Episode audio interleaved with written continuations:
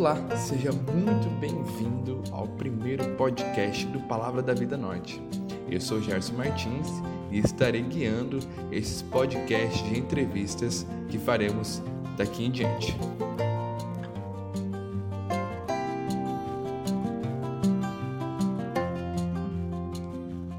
Este podcast foi gravado no formato de entrevista, entrevista que eu mesmo fiz na nossa última conferência missionária, que no caso o tema era dever extremo, alcançando os não alcançados.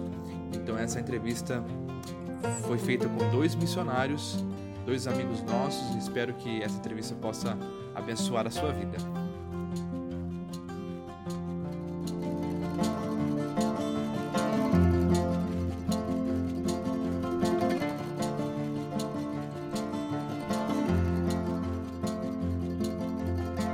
Olá, seja bem-vindo ao bate-papo da nossa conferência missionária 2019, o Palavra da Vida Norte. Estou com dois convidados, dois preletores muito especiais que passaram esse tempo, estão passando esse tempo aqui com a gente, vão compartilhar um pouco das suas experiências, das suas histórias, ah, de assuntos muito importantes, acredito que na área de missões, para nós, para a igreja brasileira, ah, dúvidas e conversas que realmente eu acho que está no seu coração, na sua mente, que podem ser tiradas através desse bate-papo. Então fique com a gente, eu acho que esse bate-papo vai ser muito, muito legal. Meu nome é Gerson, eu sou coordenador do Projeto Marcos aqui no PV Norte e também coordeno a parte de mobilização missionária. Eu queria que meus irmãos se apresentassem agora, falassem um pouquinho da sua experiência, de onde são, seus nomes. Joia, meu nome é Flávio, é, eu atualmente dirijo a agência missionária Pioneiros, mas a minha experiência de campo foi no sul da Ásia, trabalhando com plantação de igrejas entre povos islâmicos. E atualmente o que a gente faz é tentar mobilizar, orientar, mentorear novos missionários que possam estar indo para o mundo não alcançado. Olá, eu sou Paulo. Uh, durante 15 anos eu e minha família estivemos trabalhando com o povo muçulmano na região sul do Brasil ah, em 2017, final de 2017. Retornamos para Belém. Hoje sou pastor da Igreja Cristã Evangélica do Marco. Atualmente também presido o Departamento Nacional de Missões da minha denominação. Temos trabalhado, além do Ministério Pastoral, na, na vocação missionária, na visão missionária da, da Igreja e também da nossa denominação.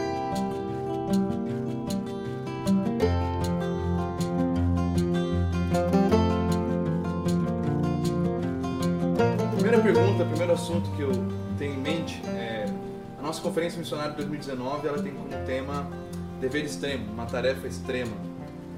A ideia de olhar os, os novos horizontes, algo distante, conhecer o desconhecido, os povos tribais, os povos não alcançados ao redor do mundo. Ah, se a tarefa é extrema, se a tarefa é difícil de chegar nesses lugares, de missionários permanecerem nesses lugares, o que, que segura um missionário no campo, mesmo com sendo difícil a tarefa? O que, que mantém um missionário é, no campo transcultural? Uhum. É, no meu modo de ver, existe um tripé que, que faz com que o missionário não só chegue no campo, mas se mantenha lá e se mantenha produzindo frutos. Ah, em primeiro lugar, tudo flui da sua relação com Deus, comunhão com Deus é primordial, primordial para entender o propósito de Deus, a missão de Deus e aí entender a sua missão, o seu papel dentro da missão de Deus. É impossível você ter comunhão legítima com Deus sem se apaixonar por Ele. E é da paixão por Deus que virão os dois outros pés desse tripé, que é o chamado, ou seja, entender onde Deus te quer trabalhando especificamente dentro da missão dele, e o compromisso, que é o que vai manter o missionário no campo. Porque não basta somente você iniciar na direção que você entende Deus, Deus te quer dirigir, mas manter-se nela também é um grande desafio. E é esse compromisso que vai dar ao missionário a sustentação. Portanto, eu diria comunhão, chamado, compromisso. Eu acho que acompanhando esse movimento missionário. Claro que isso que o Flávio fala é muito importante, de fato, a comunhão com Deus ela é determinante. mas eu entendo também que algo que pode acrescentar isso é, e está envolvido com a questão do chamado também, é essa convicção.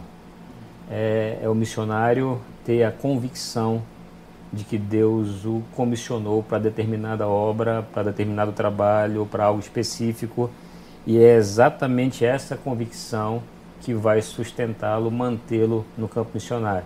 A gente vive hoje um problema econômico difícil de negar no nosso país e temos a tendência de, de, em alguns momentos, achar que o que nos envia ou o que nos sustenta no campo missionário são recursos, uma boa estrutura, uma boa logística, mas na verdade o que nos envia para o campo missionário é o Senhor, quem nos sustenta no campo missionário também é o Senhor, e o que nos faz permanecer no campo missionário é o Senhor, usando essa convicção. Não importa o, o quão difícil seja o campo, quão extremo seja o campo, mas ter a convicção de que Deus te colocou ali é fundamental para a permanência no campo missionário. Entendi. É, não sei se todo mundo tem noção disso, mas é, da dificuldade que é estar em um campo transcultural. É, vocês conseguem lembrar de alguma dificuldade? É difícil estar no campo transcultural? É difícil estar longe de casa? Qual, o que, que, que é desafiador para um missionário no campo transcultural? É, eu posso dividir esse período né, em duas fases. Eu, eu, eu, é, há duas respostas para essa mesma pergunta, dependendo do tempo. Eu diria que na chegada, quando você está enfrentando o choque cultural, os detalhes do dia a dia são, são, se tornam os grandes desafios. Você tem que reaprender a falar, a comer, até a ir no banheiro, as necessidades básicas. De repente você tem que reaprender a viver. E tudo isso, isso vem na base de uma enorme dose de estresse, uma dose de estresse que se você não tomar cuidado, isso pode fazer você voltar precocemente. Depois que você passa por essa fase de ajuste, de aculturação, eu diria que é aí quando, ou seja, você começa a se sentir bem na cultura, outras, outros desafios passam a ser mais, é, mais maiores, né? passam a ser mais urgentes. Por exemplo, no meu caso, eu não, eu não tenho dúvidas que uh, sentir falta da família passa a ser uma grande questão, especialmente nos, nos momentos marcantes. Morte de alguém querido, uhum. é, ritos de passagem de algum membro da, da, sua, da sua família, uh, momentos importantes da sua família que você perde por estar longe. Sim. E para adicionar outras camadas de complexidade a essa situação, que já é complicada, eu diria que filhos vão fazer a situação se tornar ainda pior, porque é, eu não tenho dúvidas que para mim o grande preço desses 14 anos foi ver os meus filhos crescerem longe dos seus tios, avós, dos seus primos e assim perder é, enormes é, porções da vida familiar por estar longe, por estar no campo. Então, volto a dizer, só uma convicção é, muito forte de um chamado que é alimentada com a comunhão por, com Deus todos os dias pode manter você seguindo em frente, compromissado com a obra no meio dessas circunstâncias.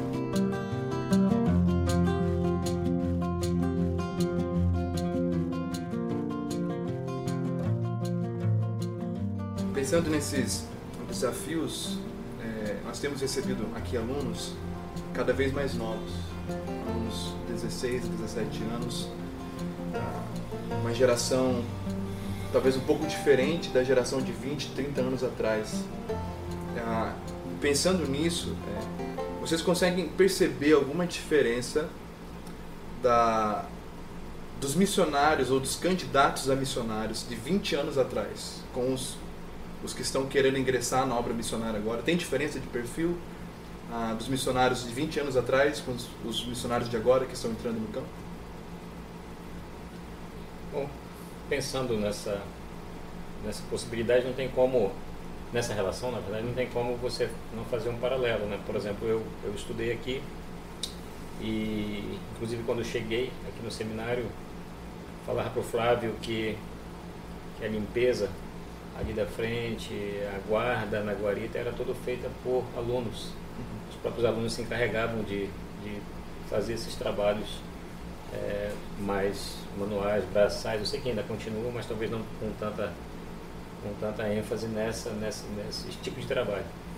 Uma diferença que eu vejo é, nesse aspecto é que talvez há 20 anos atrás nós tivéssemos menos possibilidades é, tecnológicas é, de, de informação.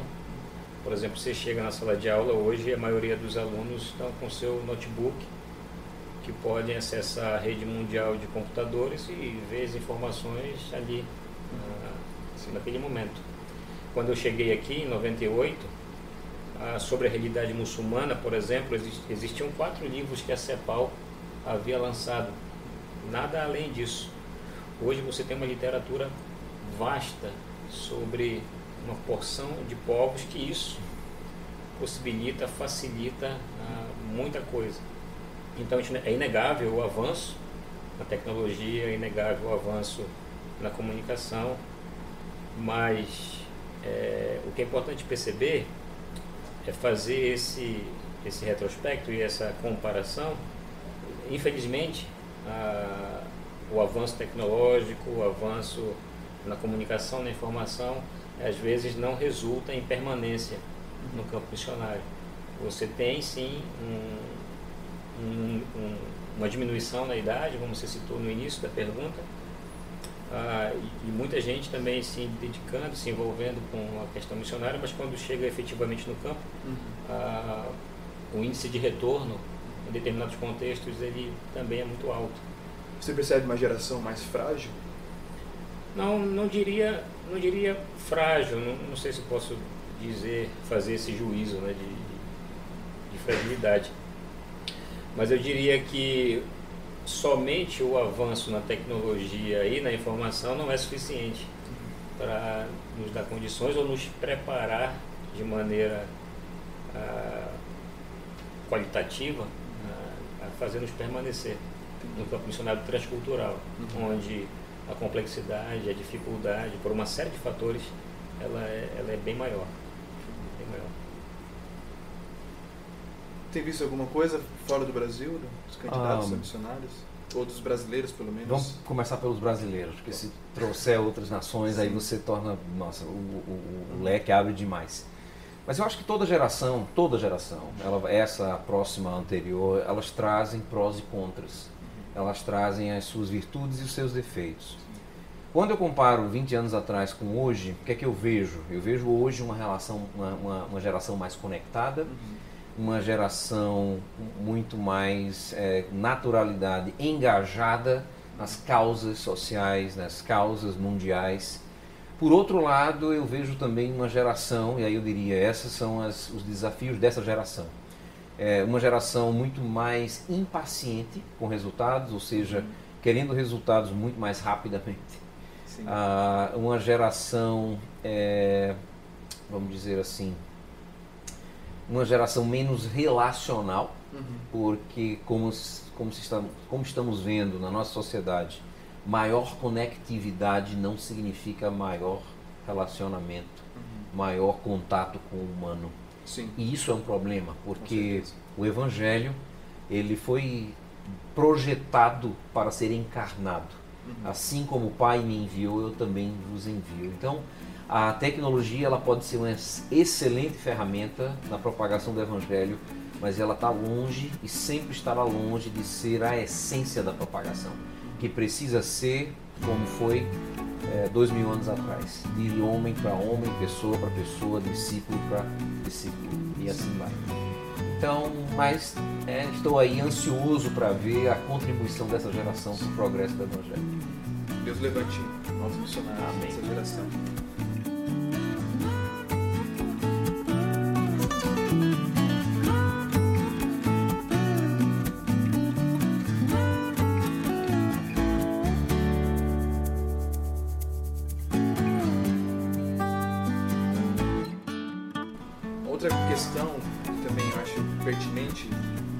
Acho que muitos nossos alunos aqui, acho que tantos outros candidatos no Brasil para serem missionários, talvez eles olhem para o campo missionário, para o campo transcultural e tenham receios, certos medos.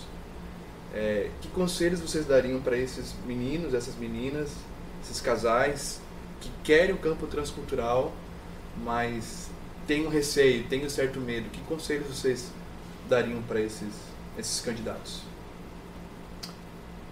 É... Vou começar falando do que eu acho. Eu, eu tenho receio de quem não tem receio. Entendi. Então eu não acredito que alguém em sã consciência ela iria para um campo missionário transcultural sem receios. É, hum, fico muito preocupado com candidatos que chegam para mim é, sem mostrar, sem ser vulneráveis, porque a impressão que dá é que eles querem impressionar, Uhum. e isso para mim é um problema. Mas para aqueles que legitimamente têm um chamado missionário, mas têm receio do que tem pela frente, eu diria, só queria lembrar que quando nós olhamos para a palavra de Deus, o que nós percebemos, ao contrário do que alguns podem achar hoje, é que a fé não é, nunca foi, a ausência de dúvida, a ausência de medo. Mas a fé é a determinação de seguir em frente, apesar das dúvidas, apesar do medo. Dito isso, ah, não é o medo, a falta dele que deve nos levar para o campo missionário. É, insisto nessa questão, é o chamado que vem de uma vida de comunhão com Deus para, para a sua vida especificamente. O desconhecido, ele naturalmente sempre nos traz inquietações, né? principalmente quando se trata dessas relações é, humanas, nessas relações interpessoais, e aí quando você ainda acrescenta alguns fatores como uma nova cultura, uma nova língua, um novo estilo, uma nova visão de mundo, é, naturalmente isso vai produzir, vai gerar desconforto, temores, porque existem outras questões que estão envolvidas, porque a, a, você quer ser aceito, você quer aprender o idioma, você quer tá, ter contato com o povo e naturalmente você passa por esse processo de dúvida, de temores e de medo. Isso é perfeitamente compreensível uh, ter é, esse sentimento pré-campo. Uhum. O que pode ajudar, e hoje é uma ferramenta uh, que está ao nosso alcance, são, é a informação. É, hoje nós temos, mesmo sem antes é, de estar no campo, a possibilidade de ter várias informações sobre o campo. Isso ajuda a diminuir uh, algumas dúvidas. Não, não satisfaz, porque não tem jeito. Tem coisas que você não vai aprender nos livros, tem coisas que você não vai aprender em sala de aula, tem coisas que você só vai aprender quando você estiver na cultura, emergido na cultura com o povo. E passar por esse processo de temor, de medo, na verdade faz parte, inclusive, do processo é, de aprendizado, né? de estar com uma cultura e, e confiar na promessa de Deus que diz que sempre estará conosco. Ah, nunca nos abandonará, sempre estará conosco até a consumação dos séculos. Isso faz toda a diferença, mesmo quando você vai a, lidar com um desconhecido. Pensando uma última pergunta aqui, para nós encerrarmos esse bate-papo. É, pensando daqui 10 anos, 20 anos, é, como que tem, qual tem sido a expectativa de vocês com o avanço missionário? Vocês olham para daqui 10, 20 anos como é, claro que a tarefa ela vai ser cumprida porque Cristo já nos prometeu, né, que todos vão ouvir. Mas pensando na igreja brasileira, é, você acha que a igreja, vocês acham que a igreja brasileira ela vai se engajar nisso mais na obra missionária daqui 10, 20 anos? Podemos, podemos ser otimistas com relação a isso? Ou vocês acham que não? Ao contrário, como qual a expectativa de vocês para os próximos 10, 20 anos com o avanço da obra missionária no Brasil, do, dos brasileiros para o mundo? Né? É, tem sido muito encorajador perceber o crescimento de movimentos de mobilização aqui no Brasil. Né? Movimentos como Perspectivas, Vocare, ah, Povos e Línguas, eles têm se destacado na mobilização brasileira e hoje eu tenho, eu tenho motivos para estar otimista, porque eu trabalho no, Perspectivas especificamente, sou coordenador de Perspectivas aqui no Nordeste e por onde eu passo eu tenho visto impacto. E esse impacto ele vai ser melhor sentido, mensurado daqui a 10, 15 anos. E, e o prognóstico é muito bom.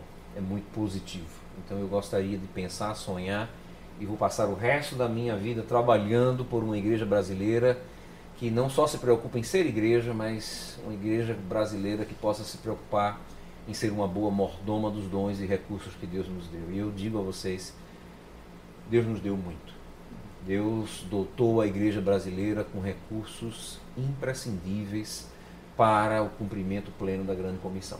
Então, ah, continuo sonhando um engajamento maior e estarei trabalhando por um engajamento cada vez maior de uma igreja que tem muito potencial para se envolver e impactar o mundo não alcançado. Eu acredito que para nós que já estivemos no campo missionário, tanto eu como o Flávio, e hoje estamos à frente, em uma outra frente, o Flávio numa organização, trabalhando com recrutamento, mobilização, eu na frente de, um, de, de uma igreja e de um departamento, determinada organização, eu acho que não é possível nós sermos pessimistas.